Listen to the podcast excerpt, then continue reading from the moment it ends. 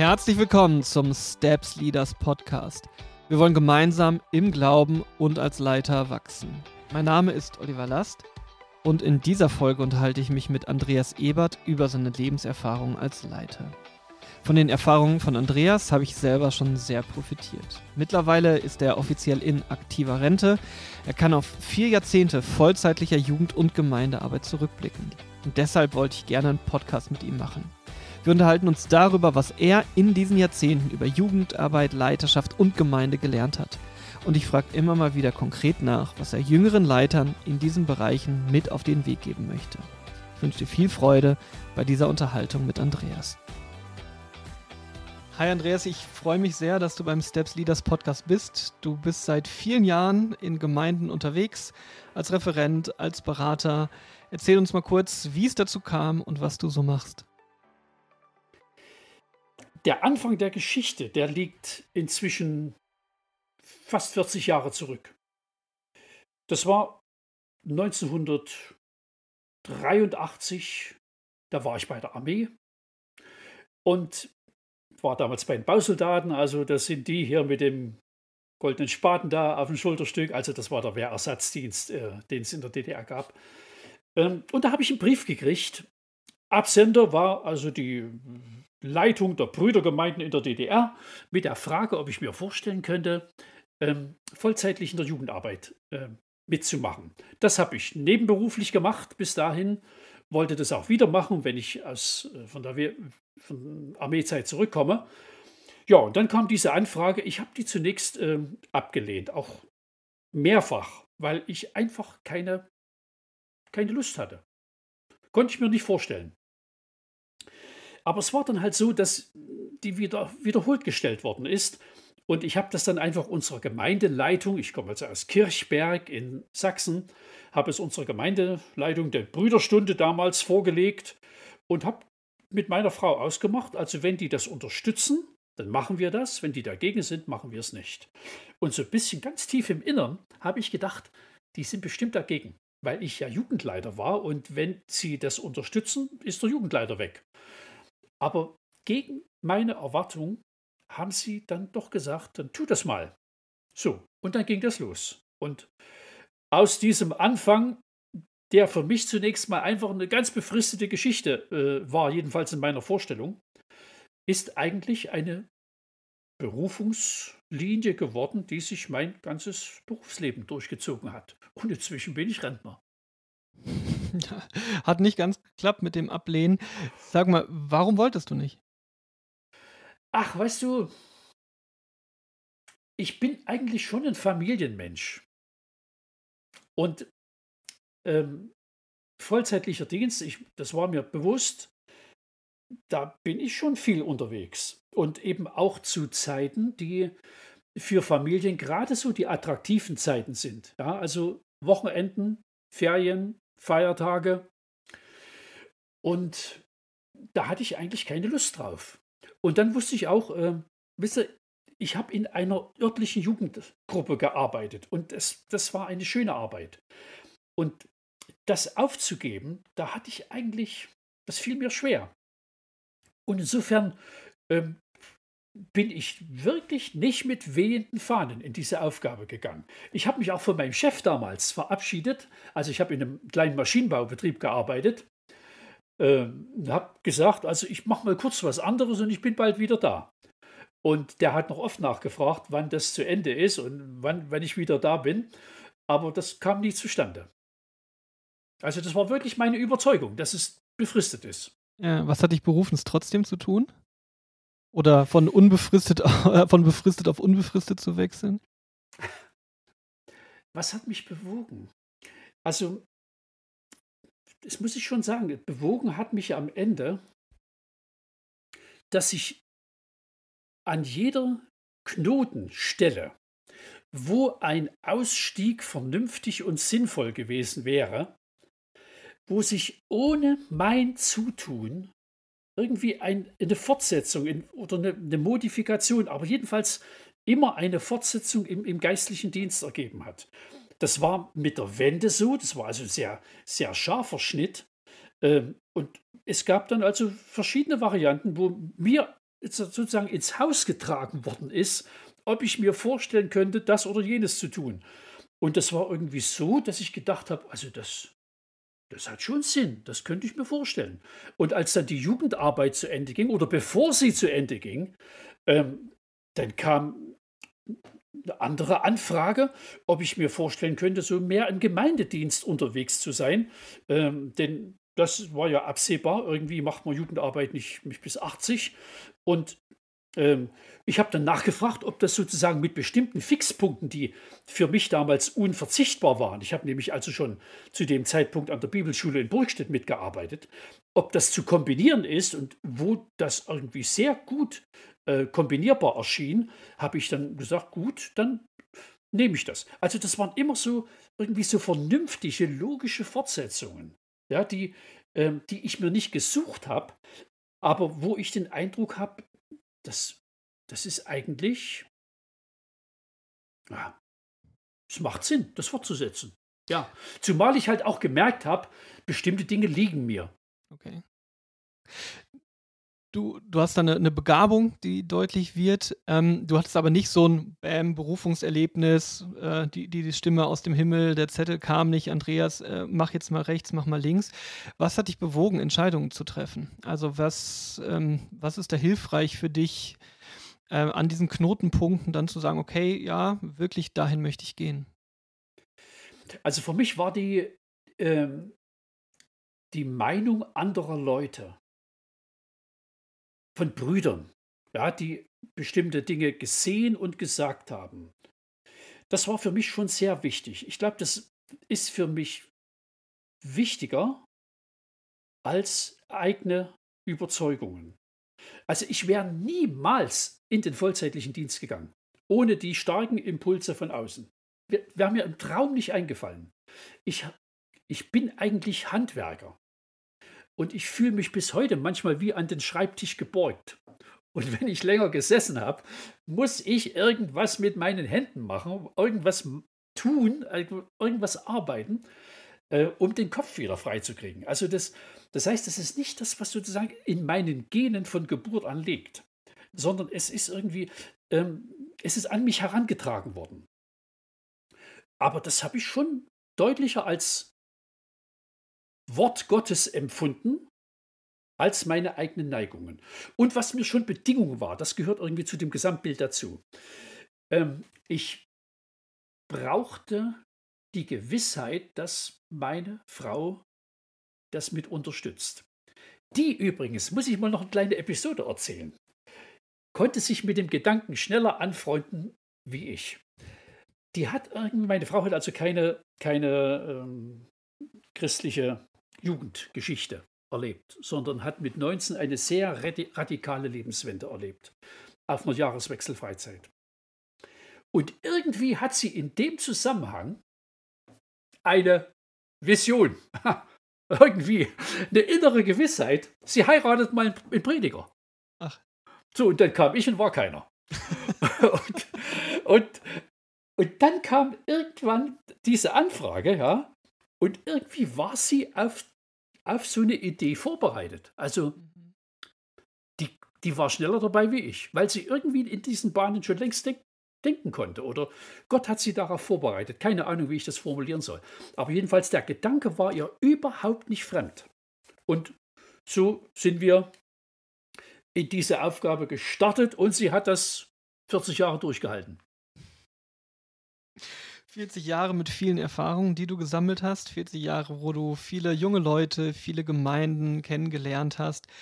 Äh, ich möchte gerade heute mit dir drüber sprechen, ähm, über Punkte, die du da gelernt hast. Also die Perspektive, wenn du jetzt zurückschaust, was hast du gelernt, was du jungen Leitern mit auf den Weg geben möchtest, damit sie nicht die gleichen Fehler machen, äh, wie du sie vielleicht gemacht hast, oder damit sie auch von den Erfahrungen, die du gesammelt hast, profitieren? Also die Frage an dich, Andreas, was würdest du sagen, was ist dir wichtig geworden, was du der nächsten Leitergeneration mit auf den Weg geben möchtest? Also, lieber Olli, über so eine Frage halten manche ganze Seminare. Mhm. Und das, das heißt, da gibt es also wirklich viel, viel Stoff. Und ich, ich pack einfach mal so ein paar kleine äh, Zipfel an, wo ich das ähm, mal formulieren will, was mir wichtig ist. Ich will zwei solcher Gedanken mal mit, mit zwei Bibeltexten äh, hinterlegen. Der erste Text, der kommt aus dem Alten Testament, Buch Richter. Das war eine wilde Zeit mit einer unglaublich schwachen Führung, mit, äh, das war fast Anarchie. Völlig Israel, ein, ein völlig loser Stammesverband. Das Einzige, was, was, was den Laden noch zusammengehalten hat, das waren so die, die Sippenstrukturen und ab und zu mal ein Richter, der irgendwie ähm, berufen worden ist. Und einer von diesen Gestalten äh, war Deborah zusammen mit Barak, ähm, die für, äh, für Rettung gesorgt haben. Und es gibt nach diesem äh, militärischen Manöver, gibt, äh, beschreibt Deborah, schreibt Deborah ein Lied, ein Danklied. Und aus, aus dem will ich einen Satz zitieren, der ist für mich sehr wichtig. Er, er beschreibt ein sehr schönes Prinzip. Er heißt, weil Führer führten in Israel, weil freiwillig sich stellte das Volk. Dankt dem Herrn. Richter 5 steht das, Vers 2. Darin wird irgendwie der Zusammenhalt, der Zusammenklang zwischen Führung und Volk beschrieben. Äh, es gab also Leute in dieser sozusagen kopflosen Zeit, ja, sind in einer Krisensituation Leute aufgetrieben, zuerst eben auch Deborah und dann so ein militärischer Führer Barak, aber es haben sich Leute rufen lassen, äh, von wegzugehen. Und auf der anderen Seite Auf der anderen Seite gab es also ähm, eben auch eine, eine Bereitschaft im Volk, ähm, sich mit zu, zu beteiligen. Ja, das war risikoreich. Also das war ja kein, kein Armeedienst, der abgesichert und finanziert worden ist, sondern sie sind gekommen, sie haben Kopf und Kragen riskiert, aber sie sind gekommen, weil Leute gerufen haben. Und am Ende tritt Deborah vor Gott und sagt ihm mehrfach Dank, dass es diese Kombination gab. dass es also Leute gab, die Führung, die Leitung übernommen haben und ein Volk da war, das das mitgemacht hat. Was nützt es, wenn, wenn man Häuptling hat, aber keine Indianer? Also insofern äh, ist das, was also Deborah sagt, ein, ein sehr schönes Prinzip, das sie hier ausspricht. Und es ist Gnade von Gott, wenn das so zusammenfindet, dass es Leitung gibt und, und Menschen, die, die gerne mitmachen und willig dabei sind. Ja, das ist sozusagen eine Linie. Also dieser, diese, ähm, diese, diese produktive Harmonie zwischen Leitung und denen, die, für die sie Leitungsverantwortung übernehmen. Das zu kultivieren und zu, zu entwickeln und schön zu machen, das ist ein, ein sehr anspruchsvolles und schönes Ziel. So, und ein anderes Thema wollte ich gerne noch dazu setzen, also ein anderes Feld, äh, was mir am Herzen liegt, weil es überhaupt nicht selbstverständlich ist, ist ein Satz, den äh, Paulus an Timotheus schreibt. Er schreibt ihm mal, wenn sich jemand um einen Leitungsdienst in einer Gemeinde bemüht, dann sucht er eine schöne Aufgabe. Weißt du, Olli, ich bin allerhand in unseren Gemeinden unterwegs gewesen und ich habe noch wenig Leute getroffen, die gesagt haben, also das ist echt eine schöne Aufgabe, hier einer Gemeinde zu, zu dienen und sie zu führen. Ich habe deutlich mehr Klagen als Ausdruck von Freude gehört. Ja, und es gibt manchmal so kleine Randbemerkungen, in denen man das auch ähm, irgendwie um die Ecke vernimmt. Ja, also ein Bruder sagt mir mal, äh, wenn wir Brüderstunde haben, muss ich immer sehen, dass ich eine Flasche Bier im Kühlschrank habe, sonst kann ich hinterher überhaupt nicht schlafen. Also da merkt man, dass das wird eher als anstrengend oder es wurde häufig als anstrengend wahrgenommen. Und ich will das einfach nochmal so auch als Botschaft sagen. Aus Gottes Sicht ist es eine schöne Aufgabe. Die ist nicht immer nur nett und hat einen ganz hohen Spaßfaktor. Aber in der Summe ist sie schön. Und wenn eine Gemeindeleitung über, was weiß ich, fünf Jahre Arbeit den Eindruck hat, das ist alles andere als schön, macht sie etwas falsch was müsste sie denn richtig machen, diese Gemeindeleitung? Also wie wird das miteinander zu einer schönen Aufgabe? Ähm, es ist keine ganz schnelle Geschichte. Also man kann, man, es gibt keinen Schalter, den man betätigt und dann ist auf einmal alles gut. Es, es braucht Prozesse, ähm, die man bewusst angehen muss. Und sind vielleicht mehrere, die man da irgendwie parallel beschreiben kann. Aber er setzt damit an, dass es innerhalb der Leitung eine gute Kultur gibt. Es gibt viele Leitungskreise, die verbrauchen sehr viel Kraft mit sich selbst und mit internen Abstimmungsprozessen. Wir verbrauchen, also wir, ich meine jetzt die Leitung, die Gemeinde, in der ich zu Hause bin, mit uns selbst verbrauchen wir ganz wenig Kraft. Wir, wir haben keine großen Abstimmungsprozesse, wo wir sozusagen Mühe haben, miteinander erstmal auf eine Linie zu kommen.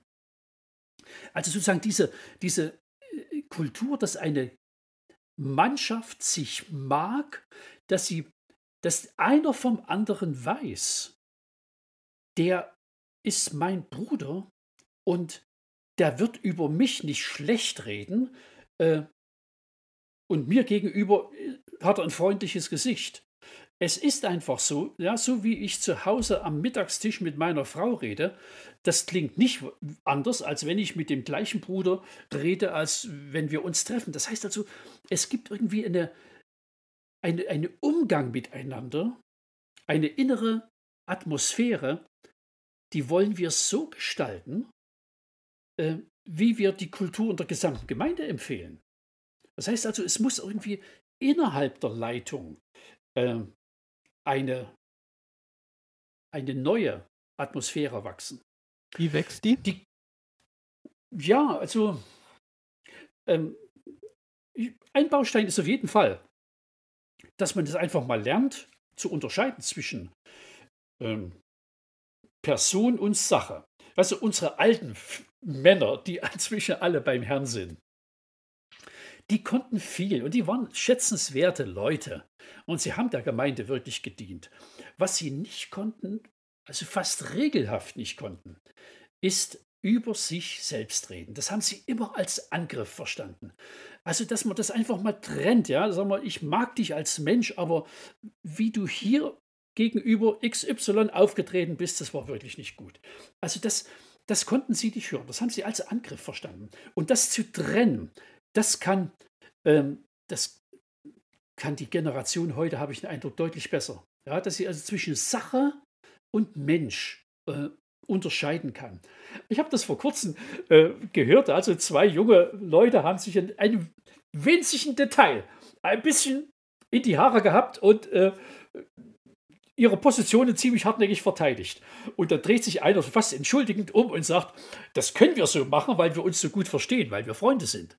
Ja, also mhm. das heißt, äh, die wissen, die mögen sich und weil sie sich so mögen, können sie auch mal also ziemlich engagiert äh, über, über, über differierende Positionen reden. Ja, und ja. das auch, das, das, das stört die Freundschaft nicht. Ja, ich freue mich da auch über die Teamkultur, die wir als J haben, da haben wir es auch, äh, versuchen wir das auch so zu kultivieren. Es ist oft so, dass ich da als Leiter irgendwie einen Gedanken reinschmeiße, eine Idee, ein Konzeptpapier und das nimmt dann mein Team freundlich auf und sagt, naja, das ist eine nette Idee, aber komm, lass es uns doch lieber vollkommen anders machen, neu angehen, neu denken. Und da sind, ähm, das, ich habe das gemerkt, da entstehen so gute Sachen. Vielleicht ich bringe Impuls rein, wir brauchen was, da muss eine Änderung rein. Aber es muss nicht das sein, was ich möchte, sondern was dann in, im Prozess entsteht, wo wir dann auch miteinander die unterschiedlichen Sachen mhm. abwägen das ist so viel besser, wenn ich mich da selber dann nicht angegriffen fühle, nur weil meine Idee jetzt nicht diejenige ist, die einfach durchgebracht wird. Oder an anderer Stelle äh, erlebe ich das. Wir hatten einen Jugendgottesdienst äh, bei uns in der Region. Da habe ich gepredigt, mal mein Schwager gepredigt und wir haben uns immer Rückmeldungen gegeben und äh, immer direkt nach den Predigten und gesagt, was man inhaltlich anders hätte machen können, wie man es besser hätte verpacken können. Und ich glaube, von außen, wenn da uns da jemand gesehen hätte, da sah er die, unsere Kämpfe und unser Ringen miteinander. Aber das konnten wir so deutlich und so hart an manchen Stellen auch einfach machen, weil wir wussten, wir, wir, wir mochten uns, wir stehen gut zusammen und sind von da aus dann weitergegangen. Es ging einfach um die Sache, um zu lernen, das Miteinander ja. zu haben. Also ja. ist auch ein Teil der Kultur, die ich auch ähm, sehr schätze. Ja, ja genau. Und es hat, hat wirklich zuerst zu tun auch mit ganz tief im Inneren sitzenden, äh, mit der privaten Ethik, ja, so wie ich es mal sagen. Der andere Bruder ist nicht mein Konkurrent.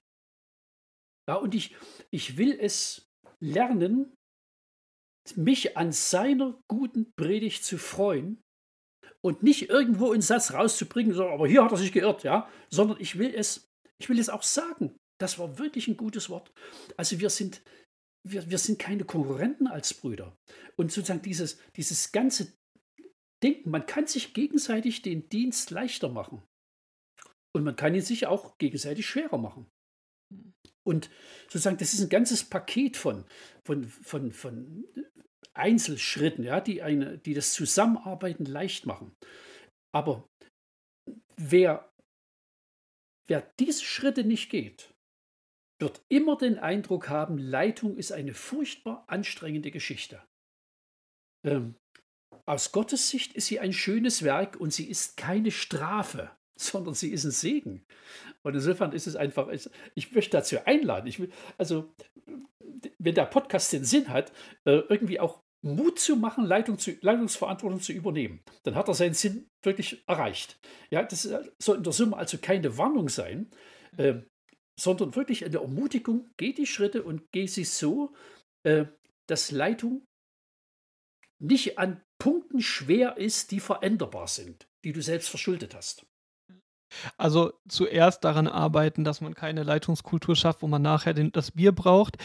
Ähm, so als ersten Hinweis, wenn man so eine gute Teamkultur miteinander ja, geschaffen hat oder daran arbeitet ähm, und damit äh, der Dienst zu einer schönen Aufgabe wird, ähm, wie gelingt es dann, äh, dass man gemeinsam leitet, dass auch, äh, du hast es zitiert, dass das Volk auch freiwillig folgt. Also wie funktioniert das miteinander, dass da ähm, Akzeptanz ist, dass da Vertrauen ist? Du hast gesprochen von einer produktiven Harmonie, äh, die, die irgendwie gelebt wird. Wie äh, entsteht da miteinander? Was hast du dazu gelernt? Ja, produktive Harmonie. Ähm, wir brauchen als Leitung ein, ein gewisses Maß, ein hohes Maß an Vertrauen. Es ist eine große Hilfe für eine Gemeinde, für Geschwister, wenn sie wissen, welche Motive uns bewegen, welche Absichten wir haben, wohin die Reise geht, äh, warum wir etwas in Angriff nehmen, dass wir nicht mit biblischen Wahrheiten und Werten kollidieren bei unseren Schritten, die wir gehen. Also das heißt, es braucht ein, wir versuchen, so will ich es mal sagen, wir versuchen Transparenz.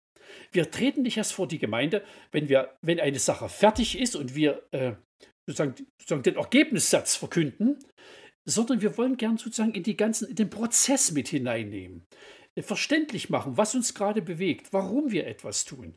Ähm, und wisst ihr, man, wir, wir brauchen ja selbst, ich wollte noch den Gedanken sagen, wir brauchen ja selbst auch üblicherweise ein, ein paar Meter, um, sagen wir, mit einer Idee laufen zu lernen.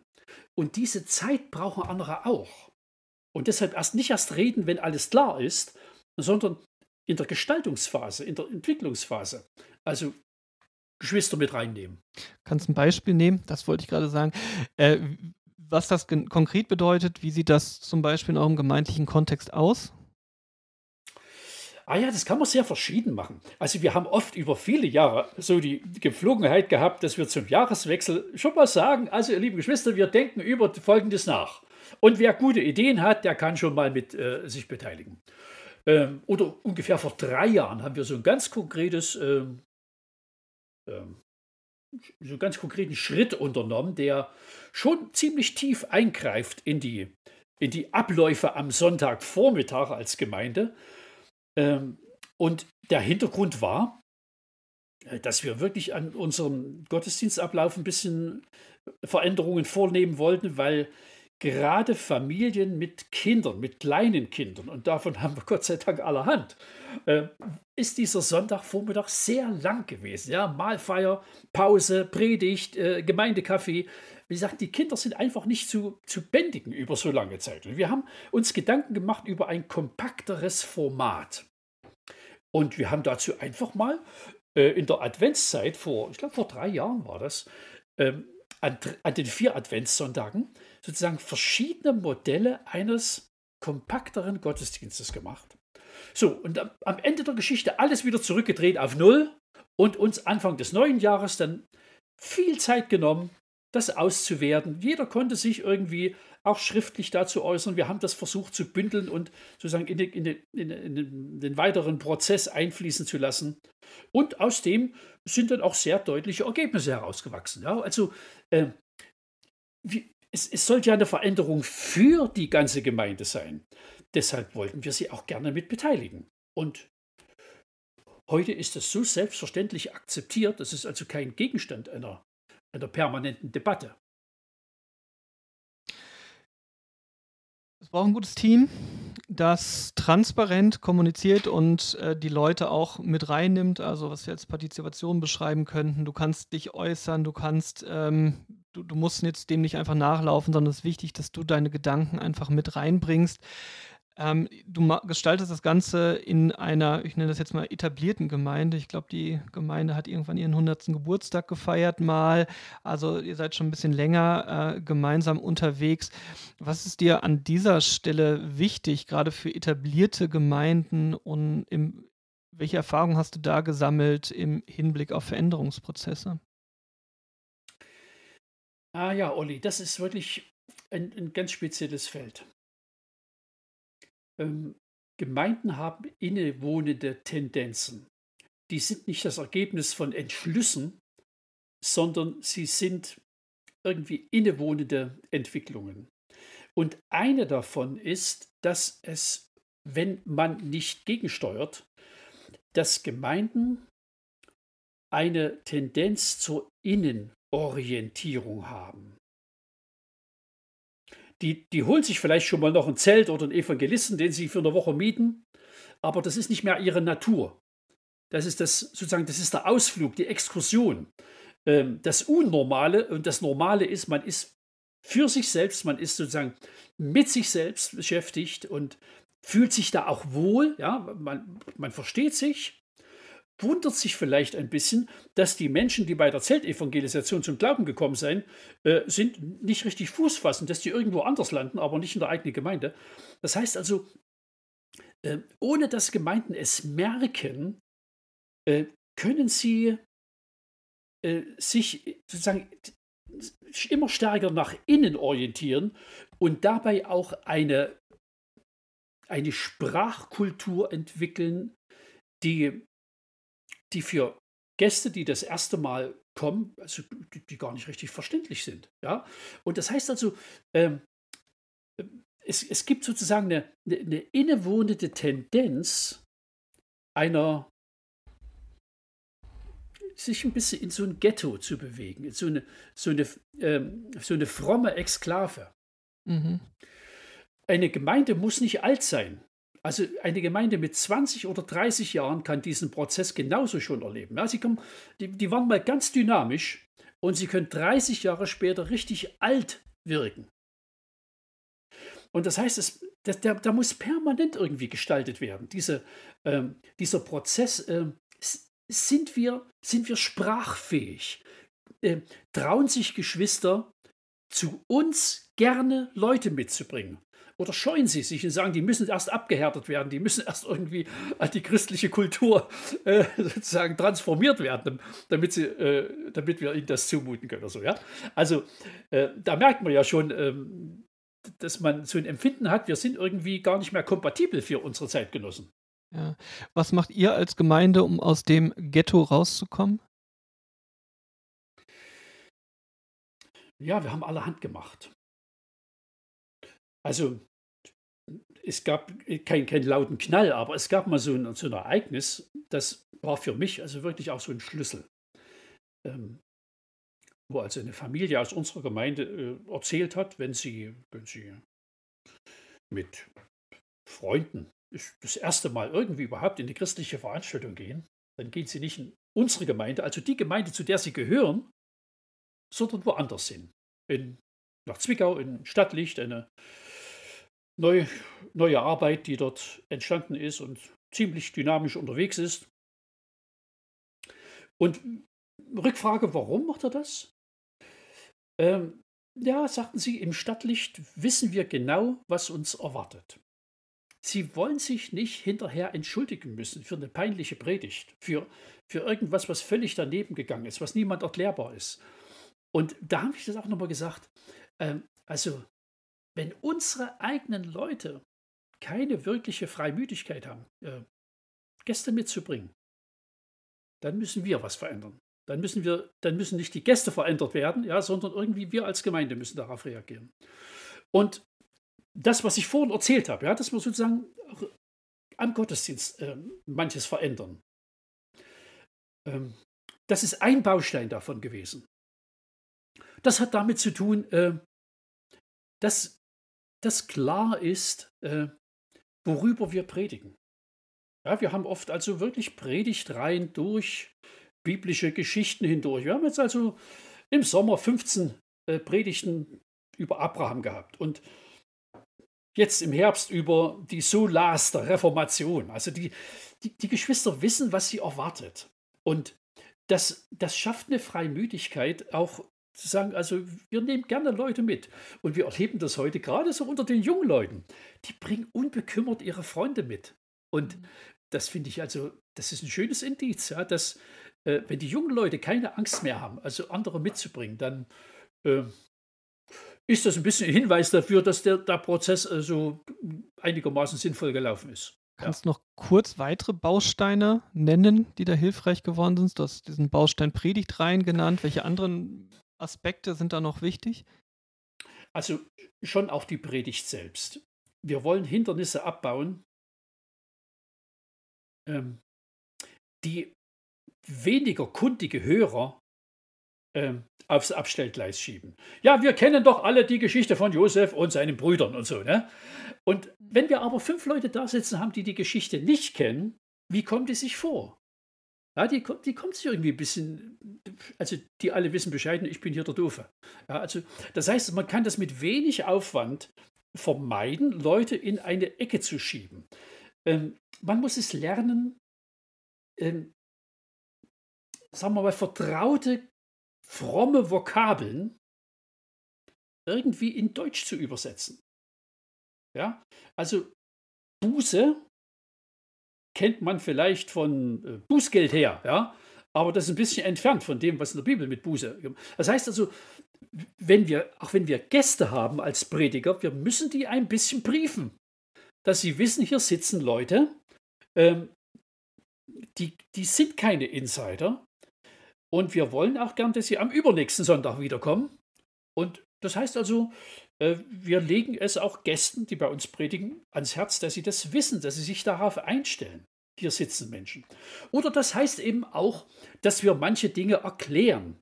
Ja, wir haben auch zur, zum, zur Mahlfeier äh, Gäste dabei. Und das heißt, jedes Mal erzählen wir, für wen ist das gedacht. Das heißt also, äh, wir, wir, wir gehen einfach in, sozusagen bei, bei allen Elementen irgendwie davon aus, hier sitzen nicht nur wir zusammen, sondern es sind auch ein paar Leute dabei, die sozusagen zu diesem strengen Wir-Begriff noch nicht dazu gehören. Ich bin das mal zusammen, weil gute Führung hat damit zu tun, ähm, eine gute Teamkultur zu entwickeln und da rein zu investieren, hat dann damit zu tun, transparent zu kommunizieren in die Gemeinde mit rein, die Leute gut mitzunehmen, sie partizipieren zu lassen.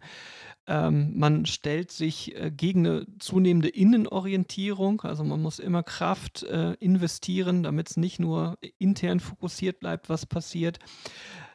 Ähm, sag mal, da, wenn ihr jetzt da neue Leute mit reinnehmt, also 100-jährige Geschichte, ihr seid wieder die erste Leitungsgeneration und hoffentlich nicht die letzte Leitungsgeneration, die wie was macht. Was ist dir wichtig, ähm, das, was du gelernt hast, zum Beispiel in eurem gemeindlichen Kontext, wie funktioniert das, dass das weitergegeben wird äh, an die nächsten Leute, die Verantwortung übernehmen sollen bei euch?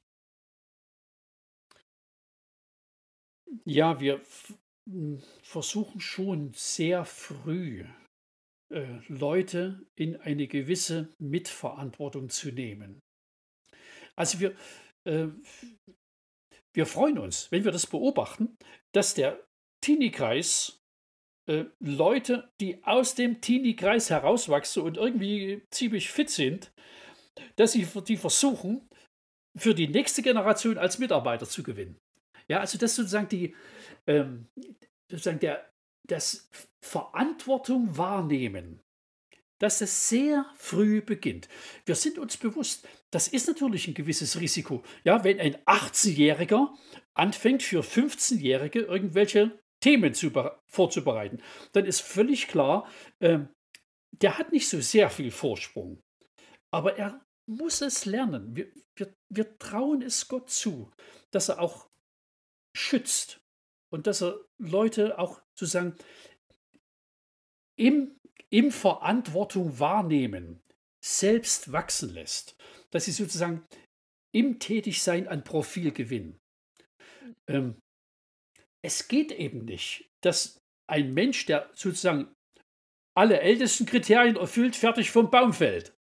Sondern das muss alles wachsen. Und es braucht einfach Jahre oder auch Jahrzehnte, bis bestimmte Dinge reif sind. Und das, da ist Training einfach eine, eine ganz tolle Sache. Der Nebeneffekt ist, wer also Jugendmitarbeiter ist, besucht auch Jugendmitarbeiter-Schulung, fängt an, auch mal ein bisschen systematisch was zu lernen. Und das ist für, für Leitung durchaus auch wichtig, dass es irgendwie sozusagen Ebenen gibt, wo man auch ein bisschen Wissensvorsprung erwirbt. Also Leitung ohne Kenntnis geht halt auch nicht.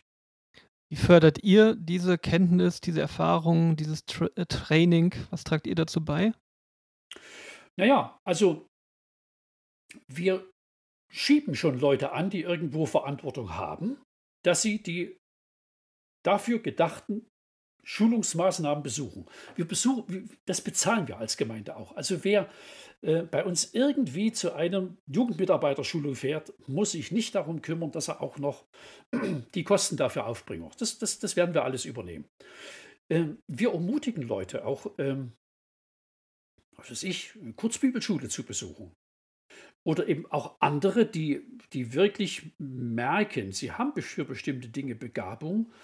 Äh, wir haben ein paar, die auch nebenberuflich eine eine Ausbildung beim Martin Butzer Seminar machen. Das ist von, es gibt hier eine Filiale in Chemnitz und das bietet sich an, das irgendwie äh, zu machen. Das ist also auch berufsbegleitend äh, über einige Jahre möglich. Das heißt also, wir unterstützen es schon, dass Leute auch äh, lernen. Wir haben innerhalb unserer Gemeinden üblicherweise wenig Raum, kein Format für so eine richtige systematische ähm, Schulung. Da wird ja gerade von gesunde Gemeinden ein bisschen was entwickelt, Gott sei Dank. Ich glaube, das kann eine ganz wichtige mm, Lücke füllen. Also das brauchen wir schon. Mhm. Vielleicht ist das auch nochmal ein Unterschied auch zu vor 50 Jahren. Ähm, die, der, das Kenntnisniveau ähm, muss etwas höher sein. Wenn ich so an Predigten höre, denke, die ich als, als junger Mensch gehört habe und auch eben auch schon verstanden habe, das war manchmal schon ein sehr schlichtes Niveau. Und mhm. ja, also Predigt darf sich nicht durch zu viel Einfachheit aufzeichnen. Ihr ermutigt Leute, an externen Angeboten teilzunehmen und ja. dazu lernen und sagst, das ist eine wichtige Sache, um ein bisschen Vorsprung auch zu bekommen, Know-how aufzubauen. Gibt es intern was oder ich sag mal, du persönlich, wenn du einen jungen Mann, nehme ich jetzt mal gleiches Geschlecht, siehst, ähm, den du sagst, den möchtest du ein bisschen voranbringen, wie sieht das praktisch aus? Ich denke da jetzt gerade nicht an mich, an dich, du bist viel unterwegs, aber auch an viele ehrenamtliche Leute, die unterwegs sind. Wir haben ja nicht so viel Zeit, wie wir oft gerne eigentlich für solche Sachen hätten. Hast du ein paar praktische Ideen, wie das mit wenig Zeit auch gut funktionieren kann? Also, bestimmte Dinge machen wir auch innergemeindlich. Also gerade so ähm, Förderung von Predigern. Ja, also mhm. Predigtschulung, Homiletik. Ähm, wir versuchen einfach Gaben zu entdecken und sie zu fördern. Hm, wir sagen heute eher, wir brauchen nicht 20 Prediger, die irgendwas äh, sagen können. Wir hätten gern lieber fünf, die es ziemlich gut machen. Ja, zumal wir halt auch ein bisschen öffentlich sind und ähm, in der Regel auch unsere Predigten ins, ins Internet stellen. Außer einen Sonntag im Monat, der ist nur intern. Aber das heißt, da, da versuchen wir schon auch zu fördern und zu unterstützen. Und wir denken auch über Formate nach, äh, Leiter irgendwie besonders zu, zuzurüsten. Ähm, es läuft ja gerade im christlichen Bildungszentrum Erzgebirge auch so, eine, so ein Prozess, also so ein Bildungsangebot, wo wir, also wo bestehende Älteste mit Nachwuchsleuten gemeinsam sich bestimmte Schulungseinheiten äh, ansehen und sie, sie durchdenken. Und da überlegen wir sehr stark, ob wir im nächsten Jahr, äh, da gibt es wieder einen Durchlauf mit einigen Gemeinden, ob wir uns damit einklinken mit, mhm. mit Leuten, die irgendwie, äh, wo wir sehen, die haben Potenzial. Was mich noch interessiert, du hast gerade gesprochen, du nimmst so schon Unterschiede wahr in, was weiß ich, die Predigten von vor 50 Jahren. Wenn du jetzt an die Leitergeneration denkst, die jetzt kommt und jetzt erwacht, erwächst und die du vorher kennengelernt hast. Sag mal, ähm, was sind dann die, die Unterschiede, das, das Positive, Negative, das Unterschiedliche äh, in den Generationen? Was nimmst du da wahr? Ja, es gibt schon ein paar Punkte, die man wahrnimmt. Und manches muss, musste ich wirklich auch erst lernen. Ja, das ist also, ähm, man schließt ja von seinen eigenen Erfahrungen auf das, was, was üblich sein müsste, aber es ist nicht so. Ähm, erzähl einfach mal ein Beispiel so aus unserem, äh, unserer Erfahrung da mit dem Thema Musik. Ja, wir haben also schon auch Leute, die Sonntag immer Musik machen, die singen und äh, zum Teil ein paar Lieder raussuchen und das vorbereiten und Instrumente spielen. Und irgendwann sagte mal, oder haben wir uns getroffen und da sagte eine der Mädchen, wir haben keine Vorstellung, ob das, was wir machen, ob euch das gefällt als Leitung. Und ich sagte zu ihr, ja, ruhig mal. Also das hätten wir längst gesagt, wenn du, wenn das irgendwie, wenn wir da also große Vorbehalte hätten. Und dann sagt sie, äh, das genügt uns nicht. Wir wollen es hören, ob das okay ist. Wir haben als junge Leute einfach weitergemacht. Ja? Wir haben irgendein Experiment gestartet, äh, was vielleicht auch ein bisschen abenteuerlich war. Und wenn keiner geschrien hat, haben wir weitergemacht. So, und da merke ich, äh, das ist wirklich anders. Die, äh, unsere jungen Leute sind nicht so die, die Revoluzer. Ja? Sie, äh, sie machen bestimmte Dinge, aber sie wollen es mit, mit wirklich vernehmbaren Worten hören. Ist das okay? Bewegen wir uns in den Bahnen, die, die gedacht sind? Oder, oder seid ihr überhaupt nicht zufrieden? Also die, sozusagen diese, die Kommunikation da, äh, das Feedback ja, über eine Arbeit, die gemacht worden ist, die hat einen höheren Stellenwert gewonnen. Äh, und fehlendes Feedback kann Menschen frustrieren, dass sie sagen, irgendwie hat es wahrscheinlich keinen Sinn. Ja, das äh, ganz lustig daran ist, ich habe gerade gestern mit einem Gemeindeverantwortlichen telefoniert, der mir genau das gleiche Problem geschildert hat, der gesagt hat, ja, ich, da sind viele fitte äh, junge Leute bei mir unterwegs und die könnten eigentlich mehr gestalten und mehr machen. Ähm, wir früher, wir, wir, haben halt dann einfach genau das gemacht, aber äh, genau. so, die, die möchten das nicht und ich konnte es auch an manchen Stellen nachvollziehen, weil es manchmal so ist und ich habe diese Wahrnehmung selber ja, das habe, ja, man bringt vielleicht als, gerade als junger Mensch Neues ein und man weiß, dass das das ein oder andere Kopfschütteln, Nase, Rümpfen und so weiter mit sich bringen kann. Und da ist natürlich auch irgendwie so eine, so eine Wahrnehmung da. Und ich habe äh, mit ihm drüber gesprochen, habe ihm gesagt, na, dass wirklich wichtig ist aus meiner Sicht, dass die Leiter, äh, die verantwortungstragende Generation jetzt den Leuten auch tatsächlich ein Mandat zuspricht, ähm, dass sie äh, eine bestimmte Aufgabe haben, sich in einem bestimmten Rahmen auch bewegen können, Dinge zu tun. Das erlebe ich auch sehr, dass das für die nachkommende Leitungsgeneration jetzt gerade ein echt wichtiger Faktor ist. Ja, ja. Also, ich finde es ja sogar auch sehr schön. Das ist ja, äh, die wollen nicht einfach ihr Ding durchziehen, sondern die, sie, sie suchen das Echo. Und es ist ja eigentlich sogar eine sehr schöne Art, ja, die, die ich gerne auch unterstützen will. Ähm, weil das, weil dann damit auch gesichert ist, ja, wir bewegen uns irgendwie parallel.